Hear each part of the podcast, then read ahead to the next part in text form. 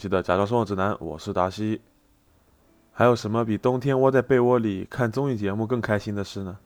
而如今五花八门的节目数不胜数啊，质量肯定是良莠不齐。那老师有一个强力推荐，眼神好的同学们看标题也已经发现了，一年一度喜剧大赛是这两年新制作的一个节目之中我非常喜欢的一档。不过在这里我就先提一句了，去年的第一季比今年第二季好了太多了。当然不是说今年就不行啊，今年也是有一些节目做得很好的，但是在上一季层出不穷的好作品对比下，整体的质量还是差了不少。所以后面推出的排名，如果全部都是第一季的选手也不奇怪。而同学们如果听了节目想补，第一季还是更值得看的哦。当然，我们还是要了解一下这档节目说的是什么。同学们听到这个名字可能会觉得像是个小品大赛，不少同学估计都劝退了。但是呢，老师在这里引入一个知识点：这档节目的主要内容是将线下的 sketch comedy，也就是素描喜剧，搬上了线上的大舞台。这一点和早些年的脱口秀大会是一样的，都是将一个外来的新兴的喜剧形式引入大屏幕，不再局限于小众的线下舞台。他做的是一件普及的事情，这是非常好的。那么这个 sketch 到底是什么呢？sketch 本身并不是小品啊，但是同学们可以用美式小品去理解它。一段标准的 sketch 应该是这样的：演员能少则少，道具最少可以是一两把椅子而已，没有戏服，而是统一的队服，在小剧场里演出。这样简陋的条件反而会达到一个目的，就是让观众专注于剧情上、人物关系上。此外，还有一个关键点就是 sketch 把一个创意在很短的时间内迅速升级三次，也就是所谓的翻三番。很像上次排名系列提到的单口喜剧的逻辑，把一件我们见过的事物，它的逻辑或者道理迅速的夸张化，然后来证明这个逻辑的正确或者错误，从而形成笑点。和我们熟悉的小品不同，sketch 是不讲究传统的戏剧结构的，甚至可能不是一个完整的故事，它可以没有起承转合，它是一个片段，没有头也没有尾。打一枪换一个地方，在观众笑得最大声的时候关灯。随着一段嘈杂的音乐，观众们整理一下心情，继续观看下一个完全无关的 sketch。不过呢，在一年一度喜剧大赛中的 sketch 和传统的又不一样了。我们会在 sketch 中加上一些戏剧结构，因为是比赛，是一档综艺节目，通过屏幕播出。朴素传统的 sketch 是无法提起观众兴趣的，加入了起承转合，企图讲一个相对完整的故事。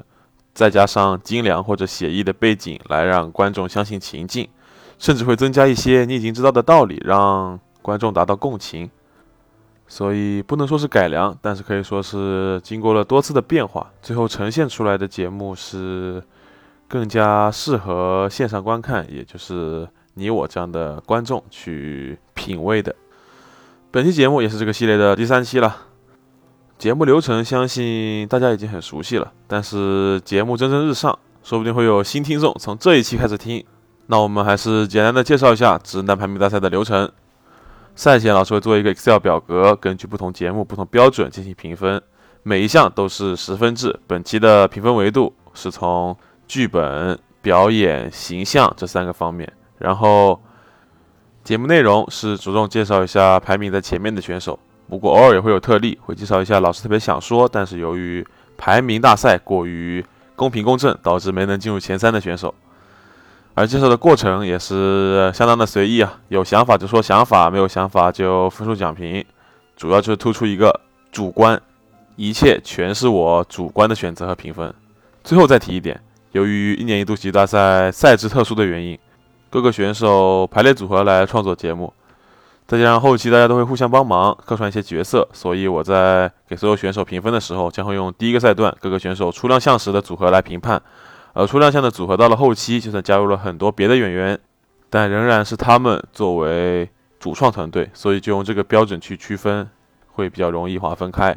好，节目大概就是这样一个流程，我们也不多说了，按照惯例，赶紧直接公布本届大赛的第一名，也是第一期节目的冠军组合。虽然他们的名字是逐梦亚军啊，蒋龙老师和张弛老师，无论是两位演员各自的魅力，还是组合在一起的契合程度，都是非常强的。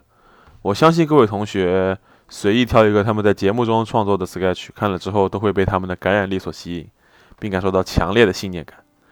第一部分，我给他们的剧本九分的高分，这也是我最推崇他们的一点，因为这个比赛是由一个一个作品组成的，所以今天分数讲评的环节就配合这个选手的作品来说吧，也更直观，同时也让同学们可以着重关注提到的这几个作品。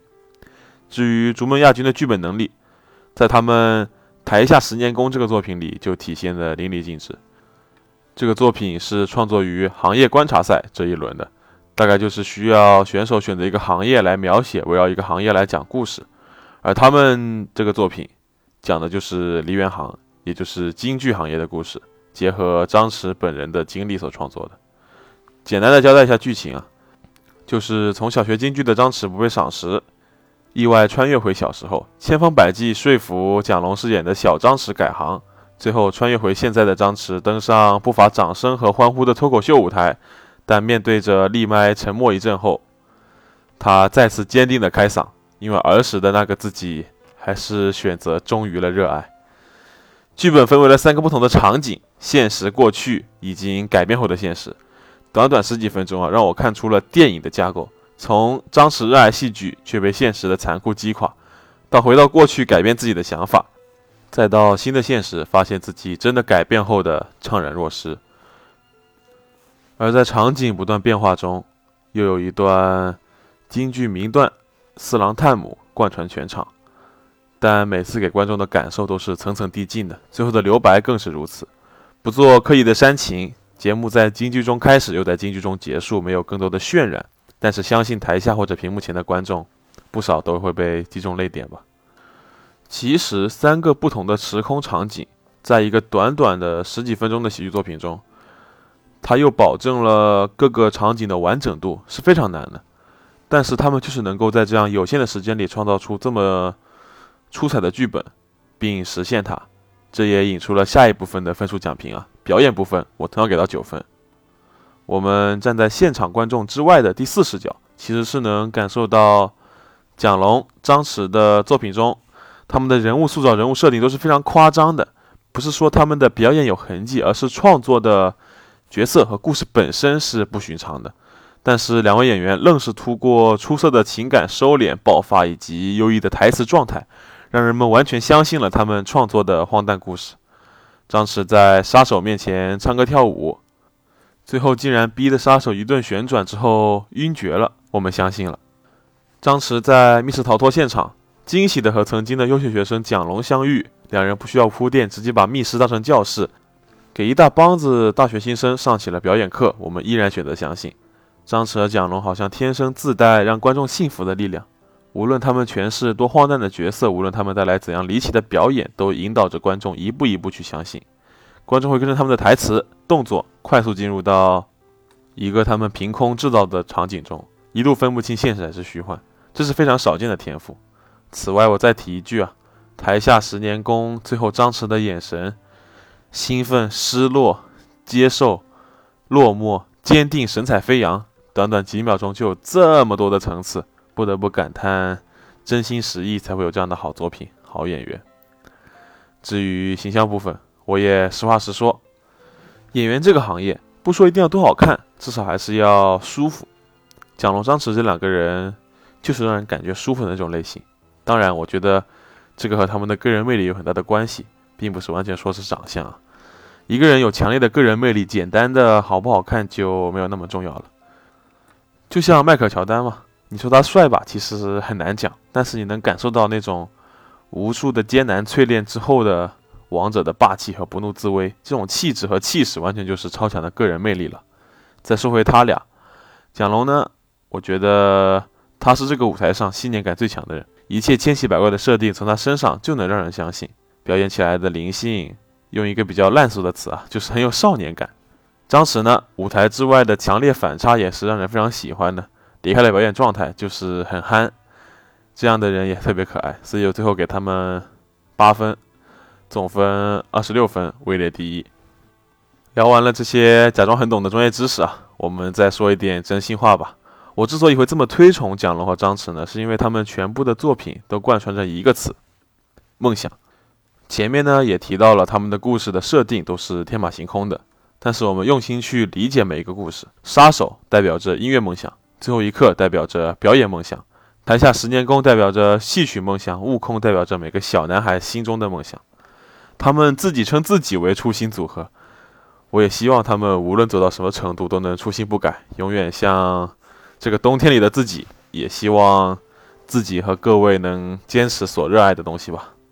我们听一首歌来放松一下心情，是一首关于梦想我最喜欢的一首歌。不过不知道会不会有版权的问题啊，我就不过多介绍了。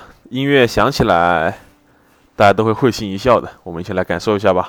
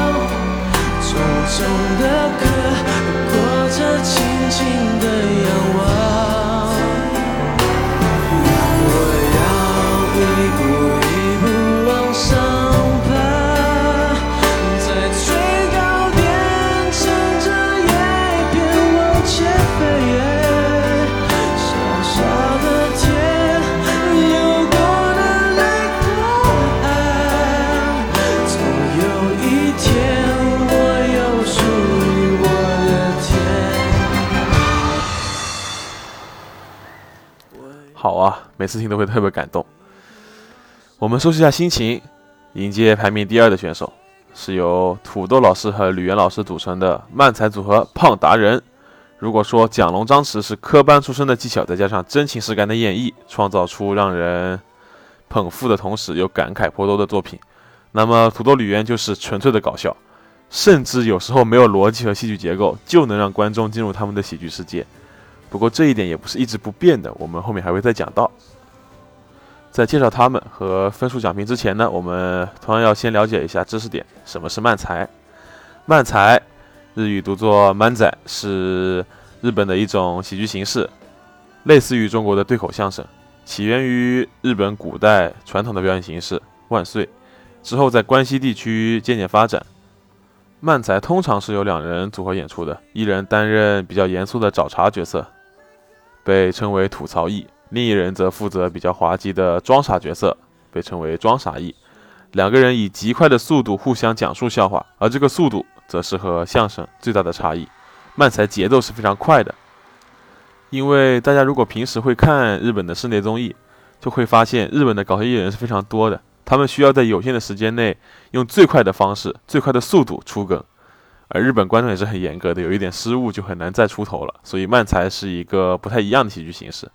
但是土豆吕园呢，或者说中国的漫才是经过一些本土化的，节奏会放慢相当相当多，但是仍然会比传统的喜剧快很多。而土豆吕园又配合节目将漫才融入喜剧舞台，最后呈现出来的效果总体还是让人满意的。好，在了解了什么是漫才以后，我们就开始大家都非常喜闻乐见的分数讲评环节。第一部分依旧是剧本啊，这一部分我同样给了很高的分数，九分。不过和之前蒋龙、张弛的原因完全不同，他们每次创作都是在创作一个全新的东西，而蒋龙、张弛是正统的戏剧结构下表达真我，而内核是一以贯之的。而土豆和吕岩时常推翻一切，再搞一个新的东西。从他们初次亮相的大巴车，淘汰又复活，再到父亲的葬礼，效果出奇的好。之后土豆李源再次转换风格，我的学长，观众们给出了截然不同的态度。拿过第一，拿过倒数第一，确实在比赛中一直求新求变，容易造成这样的结果。但他们第二季再回来参加比赛，带来了《代号大本钟》这样一个剥离了漫才属性的作品，又创作了《进化论》这种纯粹的漫才作品，又完全推翻了之前的路数。正是这种无数次挑战自己的态度，最后呈现出的作品，都还蛮符合我的口味的，我才力排众议，给了九分。当然，后面这点才是关键啊。接下来就是表演部分了，因为漫才表演的好坏评判与传统戏剧的标准是相去甚远的。无论做了多复杂多精妙的舞台设计，漫才本身，也就是怎么体现装傻一的傻，怎么体现吐槽一的稳准狠，这才是漫才最重要的东西。但我不得不说，土豆李源的表演，仅对于漫才来说是没有什么问题的。漫才表演中一定是需要吐槽一将观众的吐槽先一步说出来的，笑点才能成立，甚至放大。所以同学们，如果是第一次看一个优秀的漫才作品，一定会有。哦，对对对，是这样的，是这样的，这种心理。反过来说，如果你总能预料吐槽的内容，那就不是一个水平很高的作品了。最好就是比观众快零点五秒到一秒之间，这个时间差是观众感受起来最舒服的时间差。基于以上考虑呢，表演部分给到了八分，而形象部分我就借用史航老师的一句话吧：土豆长了一张盾牌脸。吕岩是天生的嫌弃脸，他俩说什么都是嫌弃反弹，再嫌弃再反弹，特别贴切啊。土豆和吕岩的形象似乎也是为了漫才而生的，所以又给了八点五分，总分二十五点二，位列第二。而这两部分之所以这么快速的带过，是因为我想在最后着重推荐一下土豆吕岩在第二季节目中的《进化论》这个作品。毫不夸张地说，这是我见过最好最好的中文漫才表演。如果有人说他有这么多道具场景不算纯粹的漫才，那我也不跟你争了。总之，这是一个非常优秀的作品，这是没得说的。我把它推荐给各位。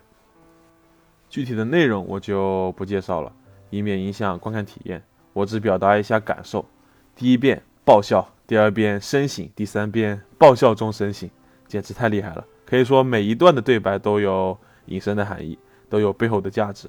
此外，还有大量的知识名著的引用，却丝毫没有门槛。列举一下作品中提到的知识点啊：进化论、战争与和平、百年孤独、时间简史、二零零一太空漫游、三体、薛定谔的猫、巴甫洛夫的狗、离骚、赤壁赋，甚至还有西游记、数码宝贝、周杰伦、赵本山等等等等，简直是梗与知识的合集。到了最后，我想说，其实这个作品之于我的意义，最大的一点是让我认清了很多。大部分爱读书的人。多多少少好像都会有一点怀才不遇的感觉，自己读了这么多书，懂了那么多知识，但是放在现实生活中好像并没有什么用。有的人因此摆出了一副世人皆醉我独醒的姿态，有的人因此郁郁寡欢，陷入孤独沮丧的困境，难以自持。我觉得土豆吕源的进化论是给这些失意的读书人们打了一束光，他温柔地抚慰你，孤独是进化的必然产物，同时也让你反思。你真的懂得足够多了吗？那些懂得比你多的人，也许连宇宙飞船都已经造好了。所以别害怕孤独，也别停止思考，还是继续用功读书吧。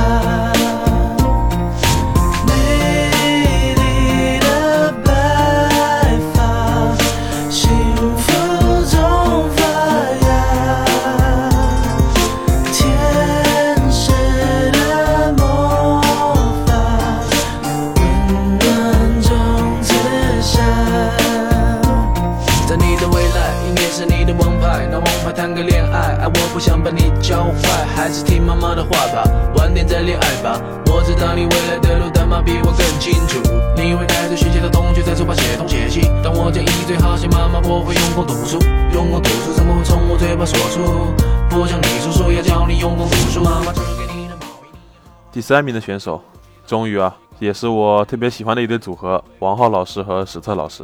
他们俩的作品就是一以贯之的爱情主题。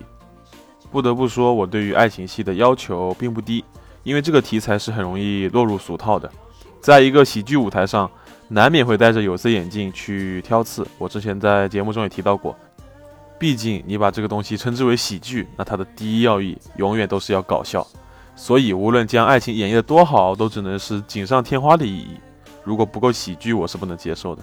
但是整期节目看下来，通过剧本创作、舞台演绎以及人物形象，他们的喜剧基底是没有问题的。那么对于爱情的刻画就成了画龙点睛的一笔。好，我们开始分数讲评啊。第一个部分，剧本同样非常高的分数，八分。我们直接举例，《披星戴月的想你》这个作品。先说句题外话，他们的配乐也特别合我的口味啊。他们在舞台上的成功，并不是来源于有些人粗浅理解的炒 CP。他们的作品能一直稳居高票，来源于他们优秀的演技和精巧的剧本。从剧本角度来说，这个作品我第一遍看的时候是先笑后哭，第二遍看的时候属于是边笑边哭，颇有一种初看不识剧中意，再看已是泪婆娑的感觉了。为什么这么讲呢？这个本子精巧的地方在于，前面所有你认为只是为了搞笑而设计的内容，实际上和结尾都呼应上了。而带着结尾在看的时候，一切又那么合理，又那么凄美。我列举几个例子啊，都是属于初看只以为是搞笑，但是再看会非常心酸的内容。第一个，剧刚刚开始时，假扮警察的史册和王浩说了两次“我一直在保护你”。第一次听你会以为这只是一个女人的托词，但是到结尾你会发现，她真的一直在保护王浩，在保护他们的爱情。第二个，史册让王浩抱着她。她在王浩的怀里一脸满足。第一次看的时候，你以为这就是女人的花痴，但是结尾你会发现，她是真的很依恋这个怀抱才会这样。她每天每时每刻都在期盼着丈夫主动的拥抱。第三个，史册在王浩的怀里睡着了。第一次看的时候，你会以为这只是一个单纯为了搞笑而设计的内容，但看到结尾你会发现，他是真的很累很累，所以一进入爱人的怀抱中就会睡着。所以这个作品里，史册扮演的这个妻子这个角色真的很了不起。为了他们的爱情，她在失忆的丈夫前不能哭，不能委屈。面对丈夫冷漠的语气，包括那句“离我远点”，她也不能生气，还要耍宝逗他开心。这些都是从剧作结构本身就足以让人动容了。而第二部分演技同样给到八分啊，也是同样说《披星戴月的想你》这个作品。王浩在这部作品里承担的角色是类似于相声里的捧哏，他需要恰到好处的吐槽，才能不让包袱掉到地上。正所谓相声中也是三分逗七分捧嘛，他的力度拿捏的是挺好的，才能让笑点如此密集。当他逐渐喜欢上史册时，他那种害羞窃喜的状态，很好的推动了剧情的发展。而当他知道自己是失忆症的时候，表情中的愧疚、感动也很快就能把观众带入情绪之中。使得这个作品的泪点来得那么快而又不突兀。史册则是经常在细节特写描写中展现能力。当他知道王浩想起来的时候，他的眼中瞬间有了泪水，因为他也想要依靠。可在丈夫失忆的时候不能哭，她要保护起他们两个人。只有当丈夫记起一切的时候，她才可以卸下伪装，哭一场。而当与王浩拥抱时，王浩再次失忆，他的表情里有难过。委屈、克制和心疼，这种情感的传递和转变，把泪点再往上推了一层。最后是形象的部分，我直接给了九分，因为观众缘这个东西是很难讲的。他们又是少有的颜值和喜剧效果并不冲突的两个人，两个人的形象和创作的作品给人带来的感受是很清新的，这是非常难得的。所以这个部分也不用多说，他们没有什么问题，就给了九分嘛。前三名的选手到这里就介绍完了。那么我也不知道未来还会不会再次聊起这个节目，所以就提一下另外的一些我喜欢的选手，不多介绍，就说个名字，不熟悉的同学们就当做老师讲了个贯口啊。他们分别是张哲华和星仔组成的少爷和我是第二季节目中新选手里面为数不多作品质量一直保持的不错的。还有大锁孙天宇组成的大禹治水，他们两个是属于梗的集合，梗太密太新了。如果你是五 G 冲浪选手，肯定会非常喜欢。以及张唯一、左凌峰、刘同组成的某某某，他们如果愿意多写自己熟悉的人生爱情，然后配合老电影感的剧本和扎实的演技，出的作品也都是很好的。还有很多选手啊，我就不一一介绍了。最后在这首披星戴月的想你中结束本期节目吧。今天节目就到这里了，我们下周五再见，拜拜。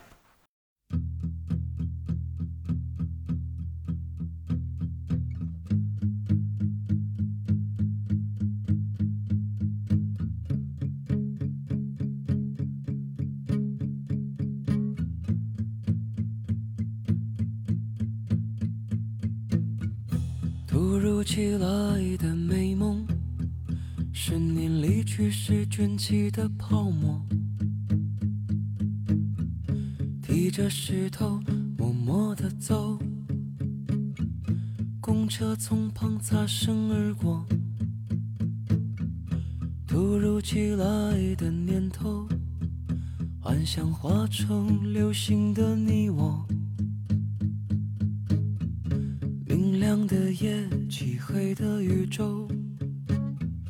通通来自夜空，我会披星戴月的想你，我会奋不顾身的前进。远方烟火越来越唏嘘，凝视前方身后的距离。我会披星戴月的想你。我会奋不顾身的前进，远方烟火越来越唏嘘，凝视前方身后的距离。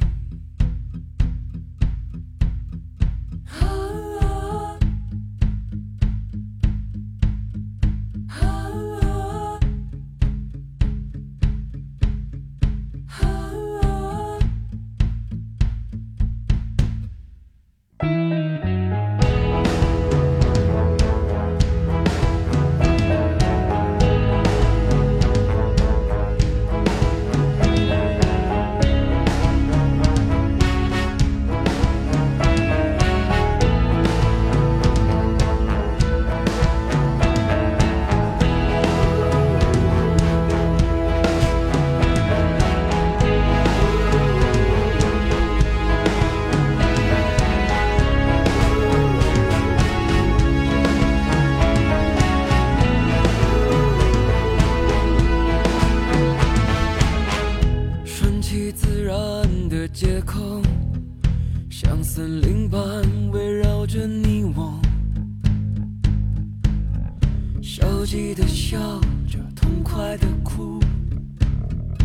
生命真的很难形容。顺其自然的回答，你要喝咖啡还是泡茶？下班后你快乐的上哪？我是真的不想回答。我会披星戴月的想你。我。